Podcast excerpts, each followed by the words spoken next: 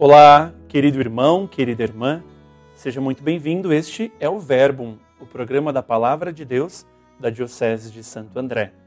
Eu sou o Padre Jorge Luiz, administrador paroquial na Paróquia Maria Mãe dos Pobres, no bairro do Canhema, em Diadema.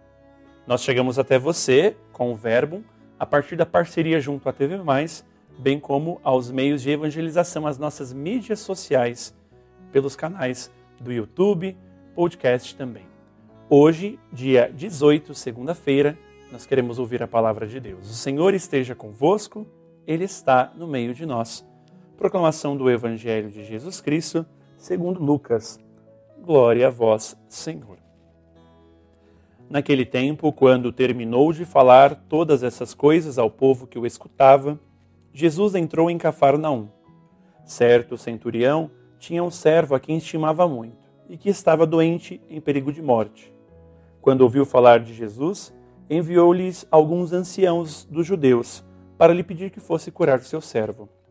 Eles chegaram a Jesus e lhe pediam com insistência. Ele merece esse favor porque ama a nossa nação e até construiu a sinagoga para nós. Jesus partiu com eles.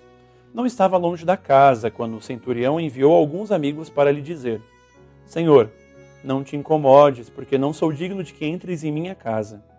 Por isso não fui pessoalmente ao teu encontro, mas dize uma palavra para que o meu criado fique curado. Pois eu também estou sob a autoridade de alguém e tenho soldados que me obedecem. Eu digo a um vai e ele vai, e a outro venha e ele vem. E ao meu servo faça isso e ele faz. Ao ouvir essas palavras, Jesus ficou admirado. Voltou-se e disse à multidão que o seguia: Eu lhe digo, nem mesmo em Israel encontrei fé tão grande. Os que tinham sido enviados voltaram para casa e encontraram o servo curado. Palavra da salvação, glória a vós, Senhor. Esta passagem do Evangelho de Lucas nos recorda uma relação muito bonita que, diante do poder de autoridade, muitas vezes passa despercebido.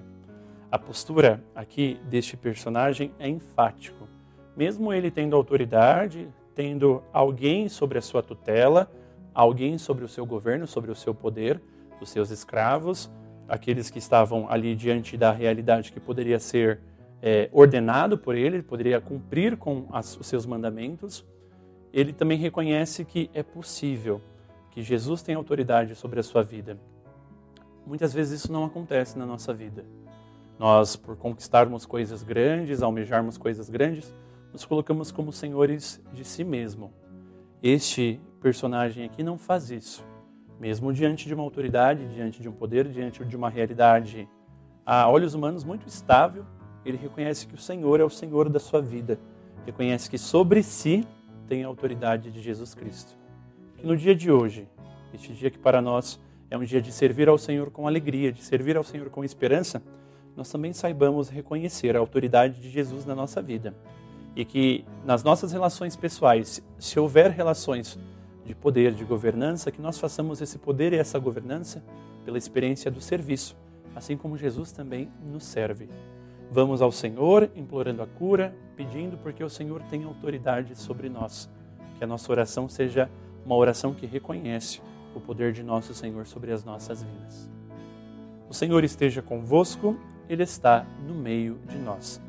Abençoe-vos Deus Todo-Poderoso, Pai, Filho e Espírito Santo. Amém.